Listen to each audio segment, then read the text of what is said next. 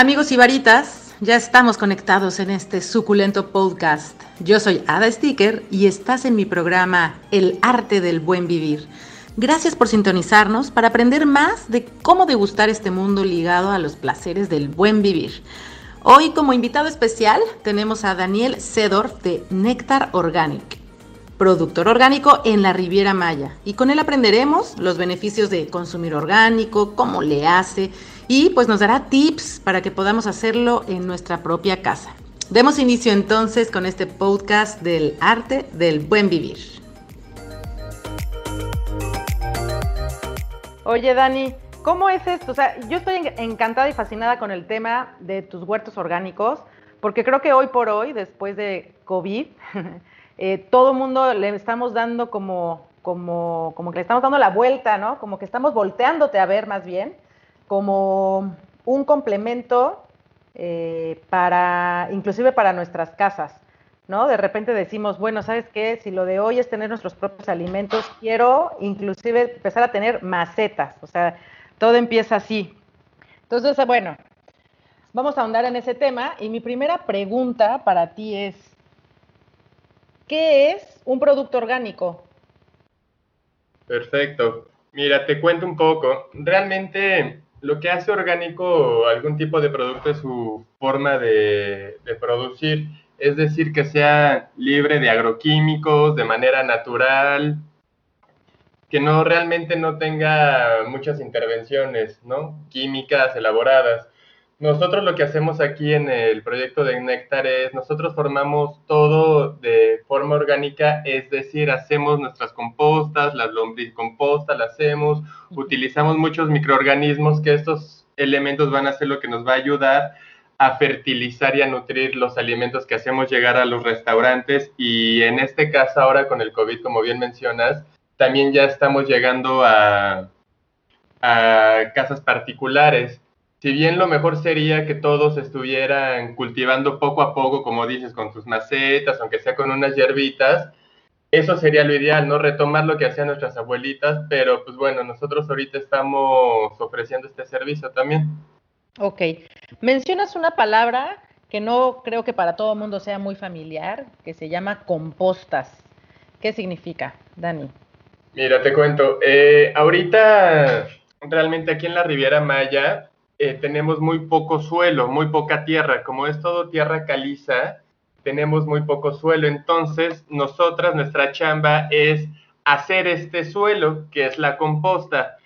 La composta eh, cumple de tres requisitos. Uno, que tiene que tener residuos orgánicos, que serían en este caso residuos de vegetales, frutas, nada cocinado, nada que haya pasado por aceite ni nada solamente lo verde, ¿no? Las frutas y verduras que tenemos en nuestras casas. No sé, cáscaras de huevo. Cáscaras eh, de huevo, así es, de plátano, ya sabes, el, el, cacho que ya no te comiste de la piña, etcétera. Todo eso se va a, la, a una pila que va a ser la composta. El otro es las, la hojarasca. Necesitas como un componente café que aquí en este caso utilizamos hojarascas de los árboles, que mucha de la gente le dice basura. No es que la basura del árbol y es, no, más bien utilizar esa, entre comillas, basura para utilizarla y mezclarla con un poquito de tierra, porque lo café es el carbono y los residuos orgánicos es lo verde, es el nitrógeno. Si tú haces esa, eh, digamos, pues esa pila, eh, durante hasta en tres meses vas a tener tu composta. Y ya ese es el nutriente necesario tres meses voy a tener mi composta. A partir de tres meses. hacer eh, para generar una composta en mi casa? ¿Eso lo puedo hacer a nivel casero? Lo puedes hacer a nivel casero. Imagínate que vas a hacer un pastel, ¿no? Por capas. En la primera capa, que lo puedes hacer desde en un guacal de madera o en algún recipiente no muy grande, lo que, te, pues, lo que tengas el espacio en tu casa, y sí ya va a cambiar y lo que puedes hacer es un pastel, digamos, la primera capa con un poquito de tierra, la segunda con un poco de estas residuos, estas frutas, estas cáscaras, eh, la cáscara de huevo que mencionas, y después una capa de, de hojarasca. y así consecutivamente hasta que idealmente obtengas como algo de 80 centímetros de altura. Esto cada dos semanas lo vas a voltear, simplemente voltearlo con una palita, algo muy sencillo, para que se airee la composta, que eso va a ayudar a que los microorganismos que estás generando, todos estos bichitos, trabajen más rápido y tengas un mejor fertilizante.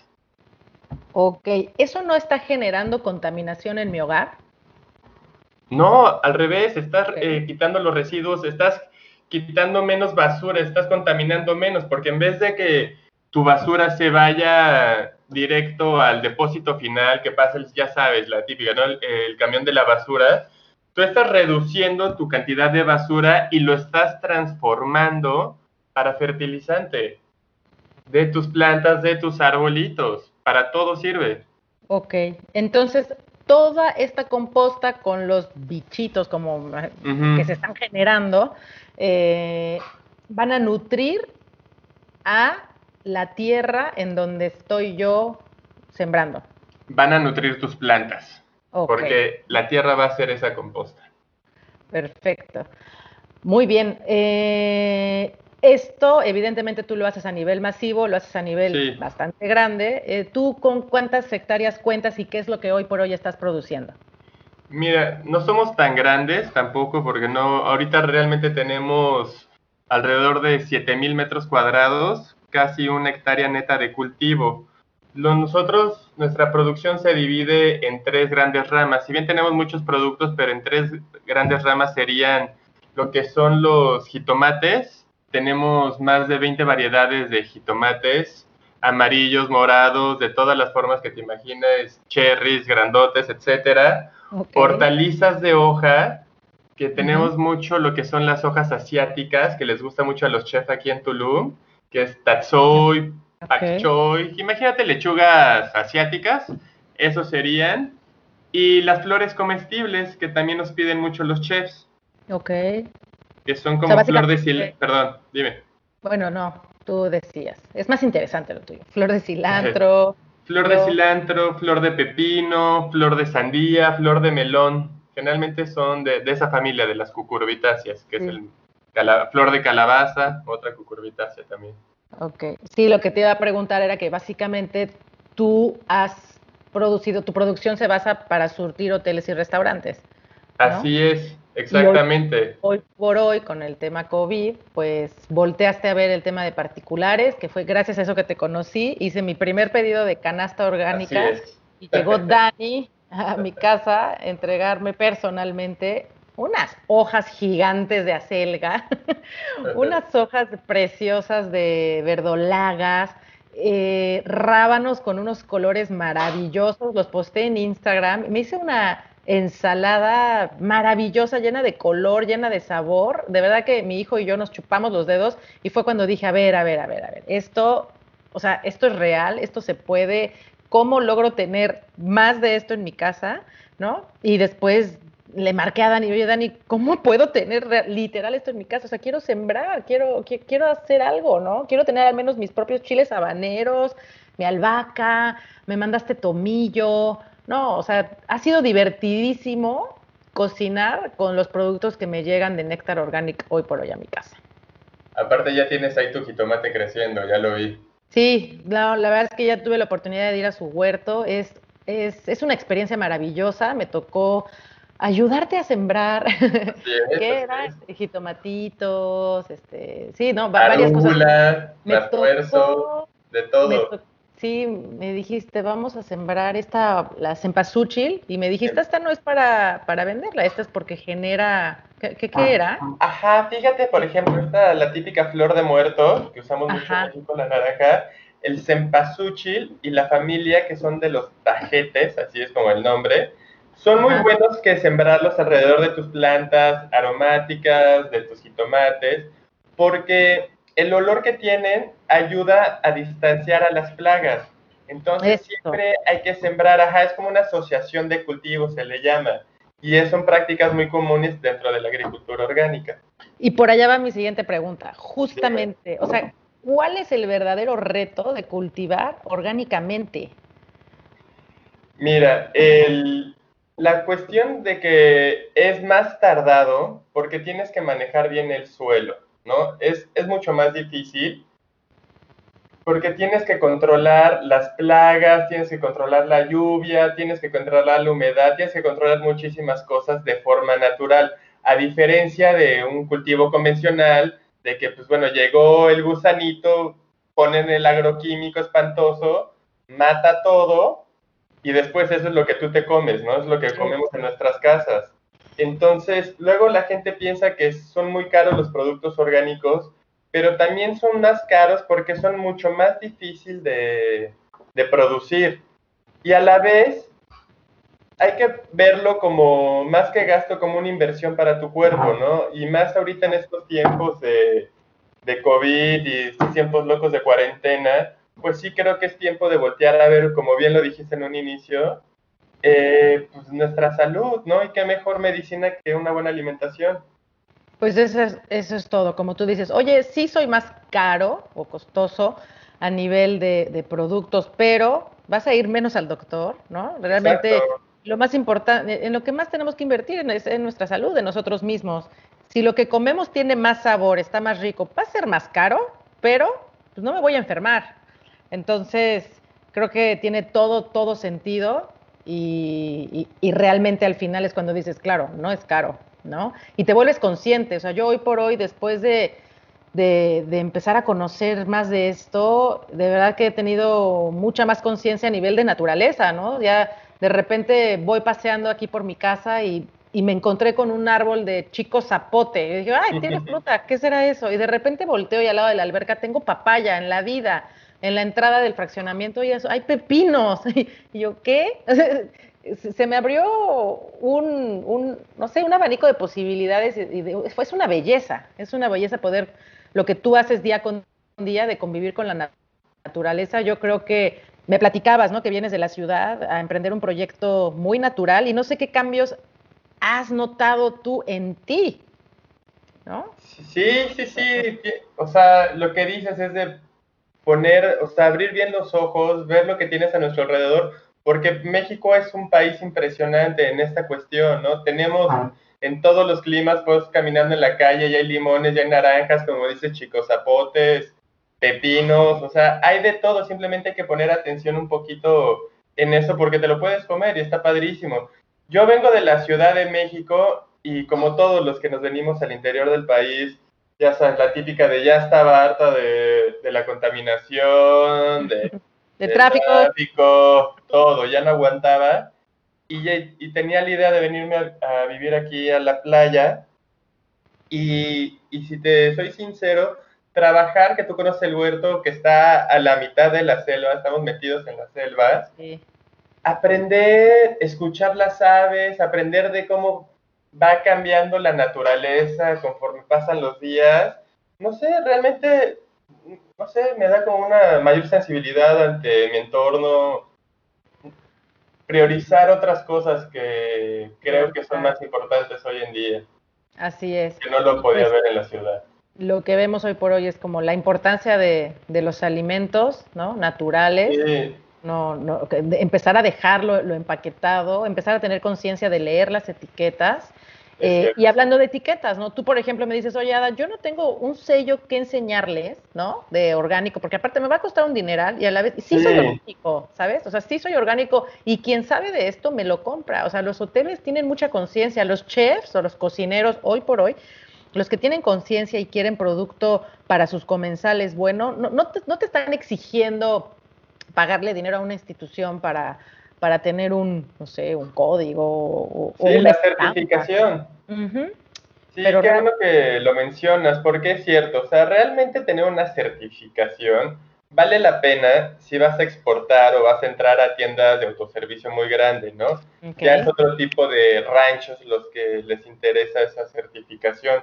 Para un nivel local, para productos locales, o sea, creo que la mejor presentación, tu mejor certificación es el producto que le llevas a los chefs, ¿no? Y una de las cosas que a mí me gusta hacer es, uno, porque jamás se han quejado de los productos, y dos, es invitarlos, tanto a los chefs como a las personas que me compran hoy en día a domicilio, es invitarlos que vayan a ver el huerto y que vean por ellos mismos, que vean toda la transparencia con lo que se siembra y para que verifiquen que efectivamente todo es orgánico. Eso creo que es muy importante. Buenísimo. Oye, y entonces, pues para ver cómo va tu empresa, ¿tú cómo ves a Nectar Organic en el futuro? ¿Cuáles son tus, tus objetivos como a corto, a mediano plazo? Eh, ¿Hasta dónde va a llegar tu, tu agricultura orgánica, Dani? Pues mira, hay a mediano plazo quiero que el proyecto de Nectar se convierta como el número uno, uno de los mejores en toda la Riviera Maya de este tipo de productos, de las hortalizas que se manejan. Y dos, llevarlo un poquito más allá al mercado estadounidense con algunos productos que hemos estado ahorita probando, como es el agua y manto, que creo que te tocó, creo que lo probaste tú. Sí, claro, ya hasta lo cociné, o sea, todo lo que me han llegado de los pedidos que he hecho, bueno, sí, me llegan cositas y me, he tenido que poner creativa en la cocina y no sabes cómo lo he disfrutado. Y agua y manto, déjales explico un poquito, a ver si tú, tú me corriges, pero es un tomatí, es como un tipo de los tomates verdes, pero en chiquito, que concentra muchísimo sabor a nivel cítrico, pero tiene una parte dulce también, o sea... Es real que es un sabor que nunca había probado y eso es lo que me fascina, ¿no? Y de repente dije, Dani, lo hice en la ensalada, pero oye, se me antoja como en una tarta, así como la de manzana que hago, pero con esto. O sea, me he vuelto loca, de verdad, de, encontrar sabores que de verdad no conocía. Entonces, esa es parte de la invitación, ¿no? Prueben con sabor, porque... Claro. sí. Sí, porque en ese sentido es uno, nosotros pensamos que lo que vamos en el súper es todas las, o sea, lo que, todas las variedades de cosas que quisiéramos, y no es cierto. O sea, tú vas al huerto, como dices, con el agua y manto, vas a otros proyectos, vas a pueblitos y ves una infinidad de hierbas que nunca las habías visto en el súper y que tienen unos sabores deliciosos.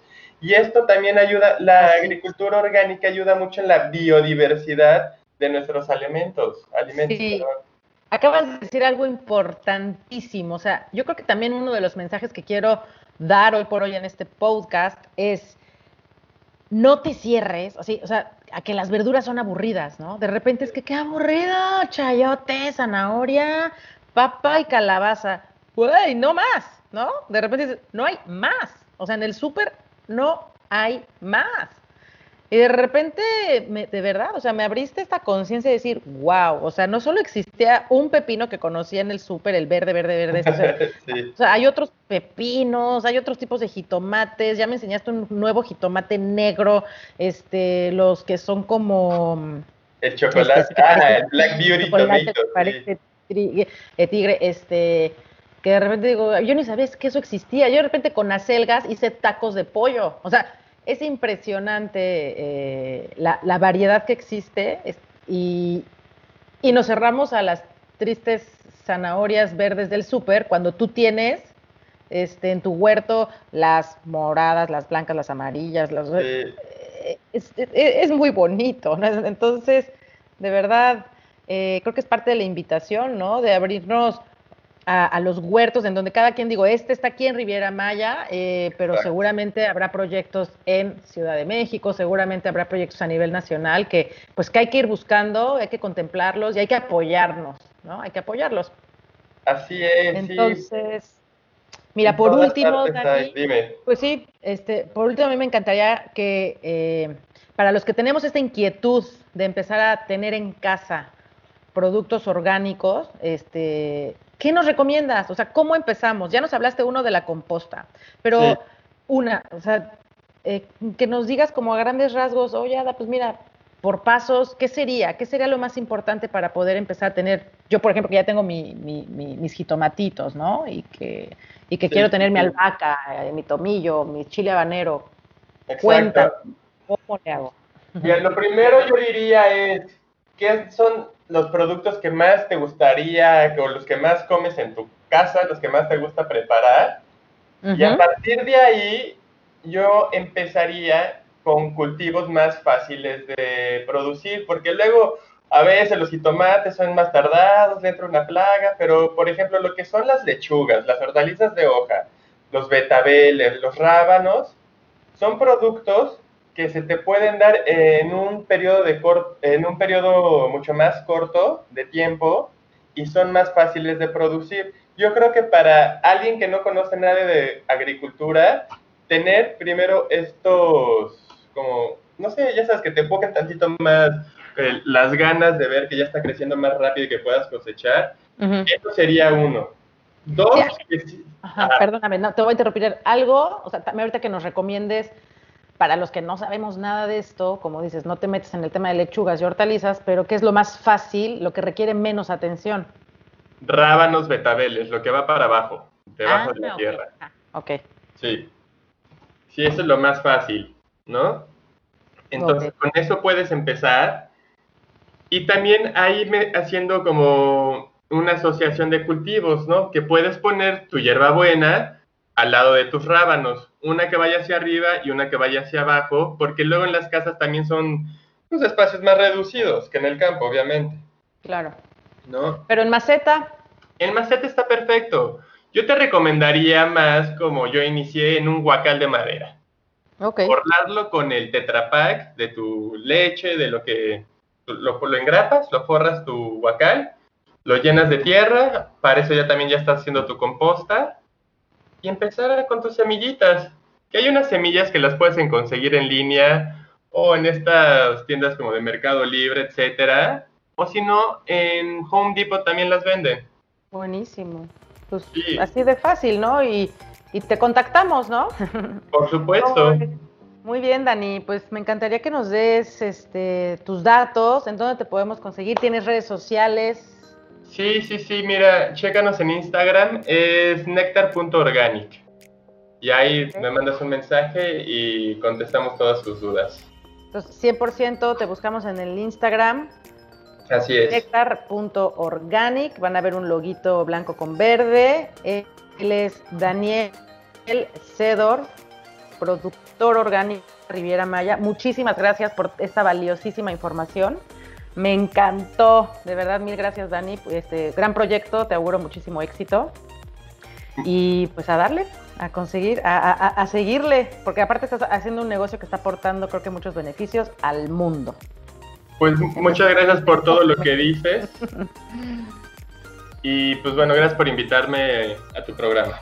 No, de qué. Amigos, yo soy Ada Sticker. Síganos también en mi página adasticker.com. Mis redes sociales ya saben, tanto Instagram como Facebook. Ada Sticker, comunicando el arte del buen vivir. Hasta pronto.